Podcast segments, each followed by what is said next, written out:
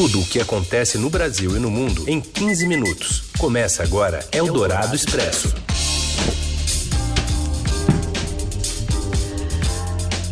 Olá, tudo bem? Bem-vindo, bem-vinda. Está no ar uma nova edição do Eldorado Expresso, noticiário que reúne as informações, as notícias mais importantes bem no meio do seu dia. E primeiro aqui pelo rádio no FM 107,3 da Eldorado e já já assim que acabar o programa vira podcast para você ouvir em qualquer hora, em qualquer lugar, nessa parceria da Eldorado com o Estadão. E seguimos nesse isolamento social, cada um na sua casa. Eu, Carolina Ercolim e o Raíssen Abac em mais uma semana. E trazendo hoje os destaques da edição de segunda-feira, dia 1 de junho. Jair Bolsonaro acusa Sérgio Moro de dificultar a política de armar a população e chama o ex-ministro da Justiça de covarde. Aumenta a participação do Centrão no governo com mais cargos na educação e no Banco do Nordeste. E ainda os protestos no Brasil e nos Estados Unidos, aumentando as aglomerações durante a pandemia do coronavírus. É o Dourado Expresso. Tudo o que acontece no Brasil e no mundo em 15 minutos. No encontro com apoiadores hoje, né, tradicional, no período da manhã, na saída do Palácio Alvorada, o presidente pediu aos né, apoiadores que não façam manifestação no domingo e voltou a atacar o ex-ministro Sérgio Moro. A Júlia Lindner tem informações direto de Brasília. Olá, Carol. Olá, Heisen. O presidente Jair Bolsonaro orientou os apoiadores a evitarem manifestações pró-governo no próximo domingo, em Brasília, quando também estão previstos atos de grupos que se auto-intitulam como antifascistas e antirracistas. Lembrando que no último final de semana, os dois grupos tiveram um princípio de conflito na Avenida Paulista, então tudo indica que o presidente quer justamente evitar esses confrontos. Resta agora a gente saber se os grupos bolsonaristas vão seguir a recomendação do presidente para que tudo ocorra da melhor forma possível no próximo final de semana. Bolsonaro também voltou a atacar hoje o ex-ministro Sérgio Moro e chegou a dizer que ele foi covarde na reunião do dia 22 de abril, aquela reunião que foi tornada pública pela Justiça, justamente com base nas acusações de Moro de que Bolsonaro tentou interferir politicamente na Polícia Federal. Além disso, Bolsonaro também disse que Moro atrapalhou a política dele de tentar facilitar o acesso a armas para a população. Aí, presidente. Esse IN 131 isso. É da Polícia Federal, mas por determinação do Moro. Ele, a instrução normativa, ignorou decretos meus e ignorou a lei, para dificultar a posse e pó de arma de fogo para as pessoas de bem. É, essa IN tem uma portaria também que o ministro novo revogou, que apesar de não ter força de lei, ela orientava a prisão de civis. Por isso que naquela reunião secreta o Moro de forma covarde, ficou calado, tá certo? Traíra. Então é isso que estava acontecendo. E ele queria uma portaria ainda depois é, que multasse quem estivesse na rua. Perfeitamente alinhado com outra ideologia que não era nossa. Ok? Graças Parabéns, a Deus ficamos livres disso. E o ex-ministro da Justiça e Segurança Pública Sérgio Moro respondeu ao presidente Bolsonaro que o chamou de covarde ao acusá-lo de dificultar a posse e o porte de armas no Brasil. Nessa reunião ministerial de 22 de abril, Bolsonaro pressionou o ex-ministro a assinar uma portaria para ampliar o limite para a compra de munições no país e defendeu armar a população contra governantes que impõem quarentena em estados e municípios. Em nota divulgada hoje, Moro defendeu o isolamento social como medida mais eficaz de combate à pandemia criticou o que classificou como ofensas e bravatas do governo. Eldorado Expresso. O filho 03 do presidente, Eduardo Bolsonaro, que é deputado, justifica as negociações de cargos na administração federal com os partidos do Centrão. Os detalhes chegam de Brasília com a Camila Turtelli. Oi, Carol. Oi, Heisen. Oi, pessoal da Rádio Dourado. É, ontem Oi. a gente conseguiu conversar um pouquinho com o deputado Eduardo Bolsonaro, filho do presidente Jair Bolsonaro, durante a manifestação para o governo que aconteceu aqui em Brasília, na Praça dos Três Poderes, ali em frente ao Palácio do Planalto eu perguntei para o deputado Eduardo Bolsonaro como ele via essa aproximação do governo com o Centrão, né, os partidos do Centrão que compõem agora, que são a base do governo Jair Bolsonaro. Ele disse que ele acredita que isso é uma tentativa do, do presidente manter um diálogo. O presidente Jair Bolsonaro ele não elege o Congresso, quem elege o Congresso são as pessoas. E as pessoas que estiverem ali, o presidente tem que ter algum tipo de diálogo, né? Foi feliz no diálogo que aprovou a reforma da Previdência e hoje em dia mantém diálogos. Agora, o que eu sei é que tem muita gente ainda que foi indicada desde os tempos de Dilma Rousseff. E aí isso daí não está de acordo com a proposta vencedora de 2018. Né? Você não pode ter pessoas é, em escalões inferiores trabalhando contra o governo. A gente sabe que essa aproximação é, ela tem recebido críticas, principalmente dos apoiadores de, de primeira hora do, do presidente Bolsonaro, já que é um pouco contraditório em relação ao discurso que o presidente Jair Bolsonaro fazia lá antes, lá na campanha, no começo do governo, que ele falava que ele não faria o, o, chamado toma lá da cá, que é a troca de cargos, de posições por apoio nas votações do Congresso. E é isso que a gente vê o que está acontecendo agora. Eldorado Expresso. E a Procuradoria-Geral da República vai concordar com o pedido da Polícia Federal para prorrogar por 30 dias as investigações do inquérito sobre a suposta tentativa do presidente Bolsonaro de interferir politicamente na corporação. Segundo o Estadão apurou, o Procurador-Geral da República, Augusto Aras, também vai pedir que Bolsonaro preste depoimento aos investigadores, mas por escrito. O depoimento por escrito é uma das prerrogativas do cargo de presidente da República, segundo os procuradores. A decisão final sobre a prorrogação do inquérito Moro versus Bolsonaro será do relator do caso, ministro Celso de Mello. Na última sexta, o decano pediu que a PGR se manifestasse sobre esse pedido da Polícia Federal. Em mensagem reservada enviada a interlocutores no WhatsApp, Celso de Mello comparou o Brasil à Alemanha de Hitler e disse que bolsonaristas odeiam a democracia e pretendem instaurar uma desprezível e abjeta ditadura.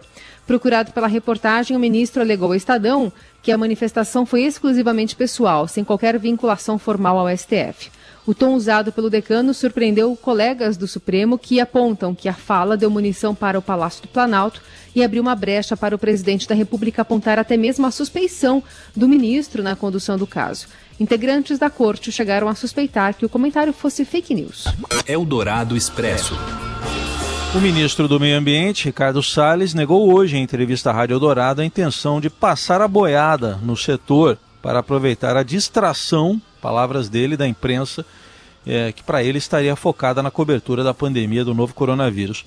Salles afirmou que a referência feita na reunião ministerial do dia 22 de abril não era da área ambiental, mas de todo o governo, e tinha como foco os pequenos, médios e grandes empreendedores que enfrentam a burocracia.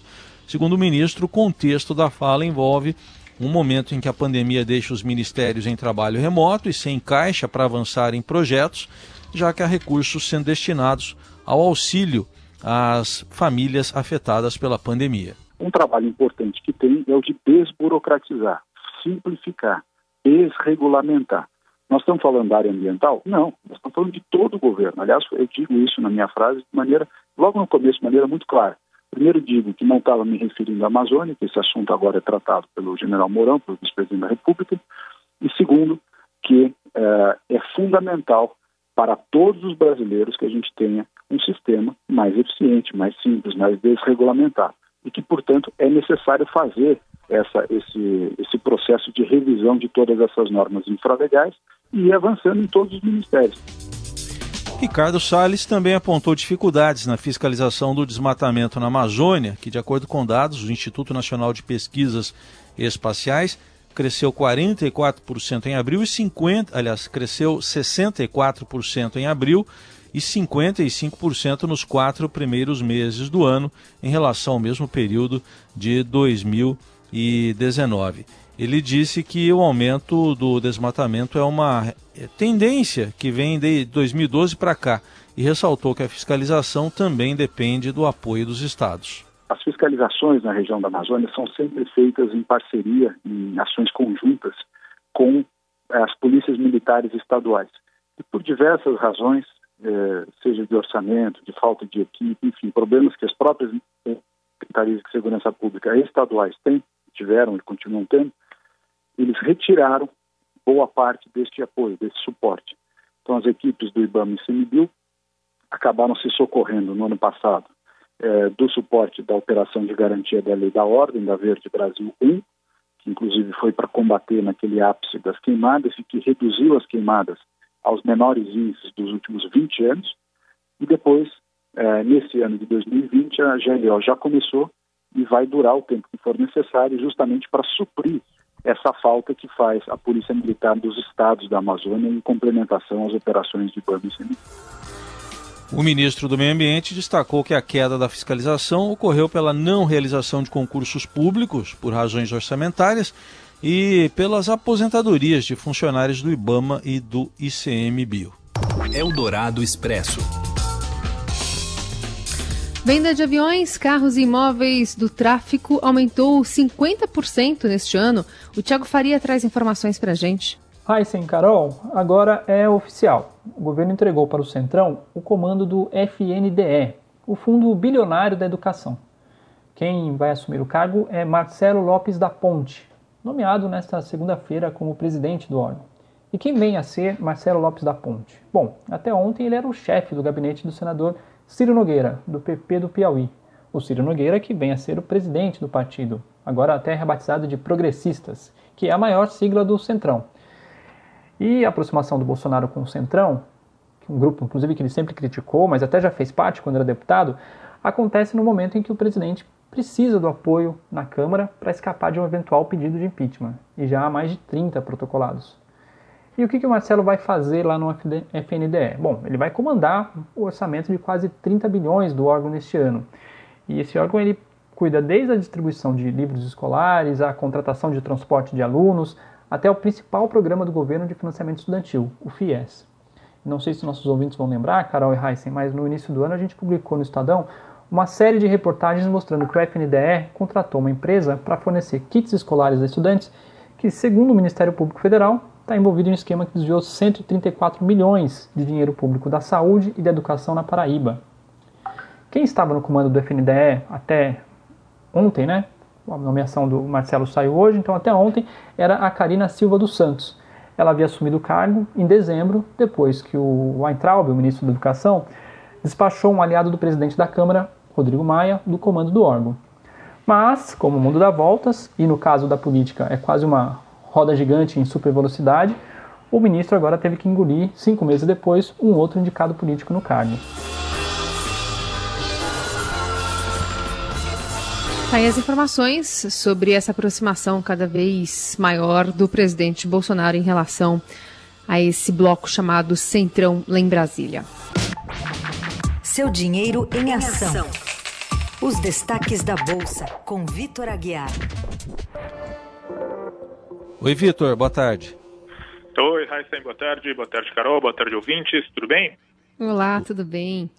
Bom, a gente está vivendo um clima de tensão social aqui no Brasil, especialmente nos Estados Unidos, né, com protestos antirracistas. Isso aí está mexendo de alguma forma com o mercado? Olha, Raicen, né, muitas vezes a gente vê que o mercado ele opera, digamos, numa bolha própria, né? Então, por mais que a gente tenha assim esse quadro de muita cautela, esse quadro de muita preocupação social, a gente vê que nas bolsas, pelo menos, o clima não é tão pesado assim. Ibovespa, nesse momento, por exemplo, vai subindo 1,36% aos 88.594 pontos. Bolsas nos Estados Unidos também estão no campo negativo. Aliás, também estão no campo positivo. Já o dólar, o dólar sim, ele fica um pouco mais pressionado. Nesse momento, vai subindo 0,76% a 5,37%. E os mercados estão se concentrando nesses dados econômicos eh, sobre Estados Unidos e China, é isso? Pois é, Carol, né? Uh, por mais que a gente veja né, esse clima de muita tensão lá nos Estados Unidos, né, desde a morte do George Floyd, por mais que a gente veja também esse clima de bastante confronto aqui no Brasil, o mercado ele está virando as costas para esse cenário, pelo menos por enquanto, né? Está fingindo ali que nada acontece e está de olho aqui nos dados da economia aqui dos Estados Unidos e da China. A gente teve hoje cedo, né? Números referentes à indústria e ao setor de serviços, tanto lá na China quanto nos Estados Unidos, e todos eles mostram uma certa melhoria na economia dos países, é claro. Né? Mês passado estava tudo muito ruim, hoje está um pouquinho menos pior, mas ainda assim é uma melhoria. E aí é isso que está dando esse ânimo para a Bolsa aqui no Brasil e lá para os mercados acionários nos Estados Unidos. Muito bem, seguimos de olho também com a ajuda do Vitor Aguiar, sempre por aqui nesse horário e ao longo do dia no seudinheiro.com. Valeu, Vitor. É, eu, eu que agradeço, gente. Um abraço e até amanhã. Você ouve Eldorado Expresso.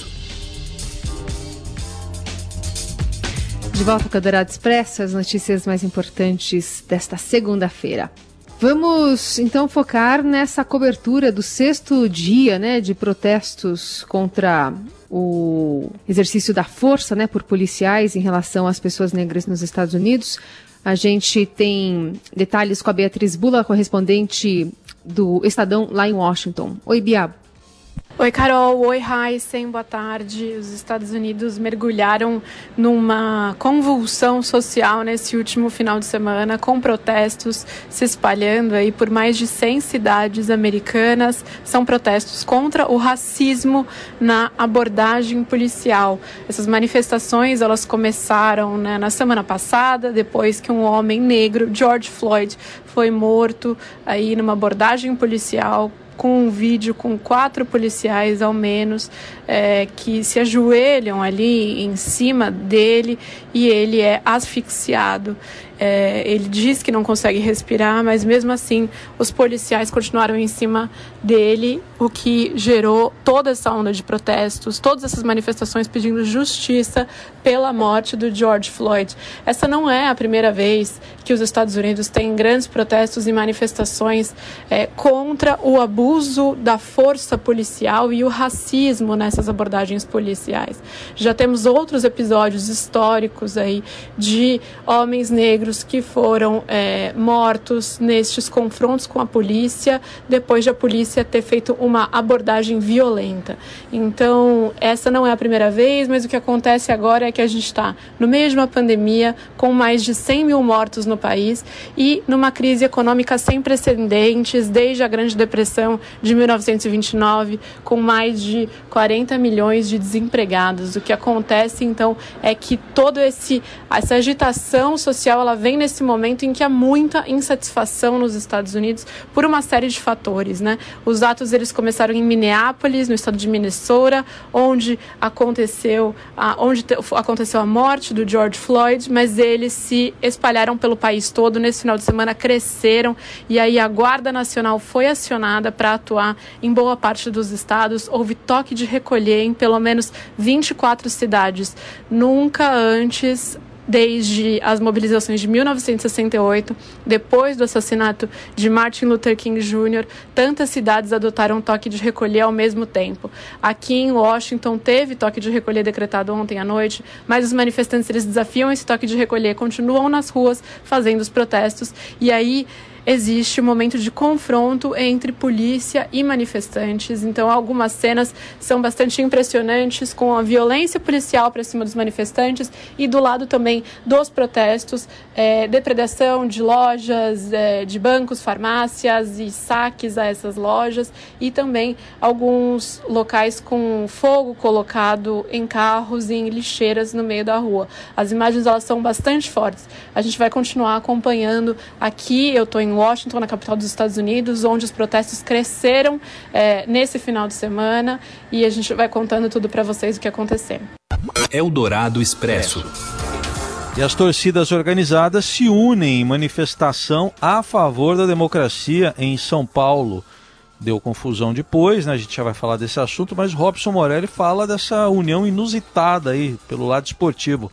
Fala, Morelli. Olá, amigos! Hoje eu quero falar da manifestação deste domingo na Avenida Paulista, é, com representantes das quatro torcidas uniformizadas dos clubes de São Paulo. Estou falando de Palmeiras, de Corinthians, de Santos e do próprio São Paulo. Essas torcidas rivais se uniram num ato pró-democracia na Avenida Paulista. É, teve enfrentamento na mesma avenida porque havia manifestantes pró-presidente Jair Bolsonaro. A polícia teve de intervir vir e a polícia agiu, é, é, pelo que a gente viu nas imagens, somente de um lado, somente contra uma dessas partes que foi a parte representada pelos clubes organizados. A gente ainda não sabe como se deu é, é, essa união das torcidas organizadas.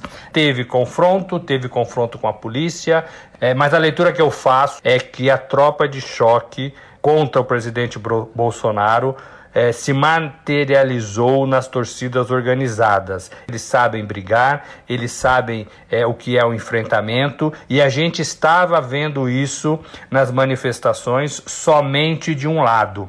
É, até então, apenas os, os, defensores do presidente Jair Bolsonaro estavam fazendo esse tipo de manifestação de verde e amarelo e estavam intimidando qualquer pessoa que se posicionasse contrário a eles inclusive intimidando e enfrentando e agredindo jornalistas. Agora me parece que existe uma outra força nesta briga, nessa disputa, que é, é, é formada por esses, essas torcidas organizadas de clube de futebol. Então, me parece que agora existem dois, dois grupos nas ruas e isso tende a crescer. A gente vai ter que esperar para ver. E aí a gente precisa entender da lado, do lado esportivo por que, que essas, essas torcidas organizadas foram chamadas, por que, que elas se uniram, quem está por trás disso, é, para a gente poder argumentar um pouco melhor. Essa semana a gente vai conseguir entender tudo isso para dar um panorama um pouquinho melhor é, para vocês. É isso, gente. Falei, um abraço a todos. Valeu. Eldorado Expresso. Bom, ainda sobre essas manifestações que ocorreram na Avenida Paulista, o governador João Dória disse hoje que o governo paulista não vai cercear o direito de manifestação, mas afirmou que a, o governo do estado e a prefeitura de São Paulo não vão permitir duas manifestações no mesmo local e no mesmo dia. É, disse Dória que foi dada orientação para os grupos pró-Bolsonaro e pró-democracia para que fizessem suas manifestações em dias distintos. E o general Campos, que é o secretário da Segurança Pública do Estado de São Paulo, também informou que nas próximas manifestações a PM buscará maior efetividade no controle do material que as pessoas levam aos protestos. Além disso, ele afirmou que as manifestações deverão ocorrer em dias separados, reforçando o que já afirmou o governador. E questionado se a polícia atuou para que os dois grupos pudessem fazer manifestações, ele respondeu que ontem a polícia atuou para que os dois grupos, sim, pudessem realizar as manifestações que haviam programado. Eldorado Expresso. Bom, e sobre o protesto em Brasília, com apoio do presidente, é, Dória afirmou que já vivemos a pior crise de saúde do século a mais grave crise social, a mais grave crise econômica e agora a maior agressão à democracia desde a ditadura em 64. Chega, criticou o governador. João Dória ainda não vê sentido num presidente da República desfilar a cavalo em meio a uma pandemia. Dentre as ações de combate ao novo coronavírus, o governador informou que o projeto Bom Prato, a partir desta semana, será gratuito para as pessoas em situação de rua no período da pandemia. Já o secretário de Desenvolvimento Regional do Estado, Marco Vignoli, reitera que São Paulo segue para um modelo de retomada consciente, pactuada com os prefeitos. O secretário de Saúde do Estado, José German José Henrique German é, fala sobre os números, né? Ele lembrou que o país ultrapassa já meio milhão de pacientes confirmados e mais de 29 mil mortos, e São Paulo passou das 100 mil infecções e mais de 7.600 óbitos, mais de 4 mil internações em UTI e mais de 7 mil em leitos de enfermaria para casos suspeitos ou confirmados. Segundo ainda o Estado, existe uma tendência a uma estabilização do número de casos, mas não se pode relaxar. A taxa de ocupação, então, eh, no estado de São Paulo, dos leitos de UTI alcança 69% e na Grande São Paulo, 83%. Eldorado Expresso. E os hotéis preparam a reabertura em meio ao cenário desolador. O setor prevê a adoção de uma série de medidas de segurança visando a contenção da proliferação do novo coronavírus. Bom, entre essas medidas tem intervalos de até 48 horas para ocupação dos quartos, check-in e check-out digitais, uso controlado da academia também. E apesar das soluções, parte mais difícil será convencer o hóspede a voltar. Mais de 60% dos hotéis brasileiros fecharam temporariamente as portas desde o mês de março. Eldorado Expresso. Stage 1 tanks pressing for flight. T-minus 15 seconds. 10, 9, 8, 7, 6, 5, 4, 3, 2, 1, 0. Ignition. Liftoff of the Falcon 9 and Crew Dragon. Go NASA, go SpaceX, Godspeed, Bob and Doug. A cápsula da SpaceX chegou ontem à Estação Espacial Internacional às 11h16 da manhã, horário de Brasília. Sempre emocionante ouvir um countdown desse, né? Especialmente quando acontece nos nossos tempos. Depois do lançamento neste sábado, a partir do Centro Espacial Kennedy, na Flórida, os astronautas Bob Behnken e Doug Hurley fizeram uma viagem de 19 horas a bordo da cápsula Crew Dragon até atingir o destino. A missão será apenas considerada um sucesso quando os astronautas retornarem em segurança para a Terra. A expectativa é que eles fiquem na estação por pelo menos um mês e no máximo por quatro meses.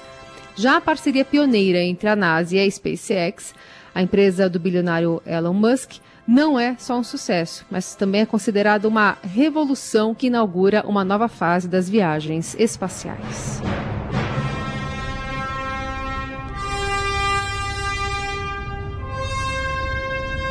Essa trilha não estava no lançamento, é por nossa conta e risco. Essa trilha é do tempo em que alguns achavam que a Terra era plana. Então ela é atual. É. É do 2001, Bom, Odisseia encerra... no Espaço, né? Oi. É, 2001, eu ia falar que a gente encerra a nossa Odisseia aqui. Ah, sim. nesta segunda-feira. Mas amanhã tem mais Eldorado Expresso. E você acompanha também a versão em podcast em todas as plataformas de streaming. Uma boa semana a todos. Isso aí, a Terra gira e a gente volta amanhã contando como é que ela girou. Tchau.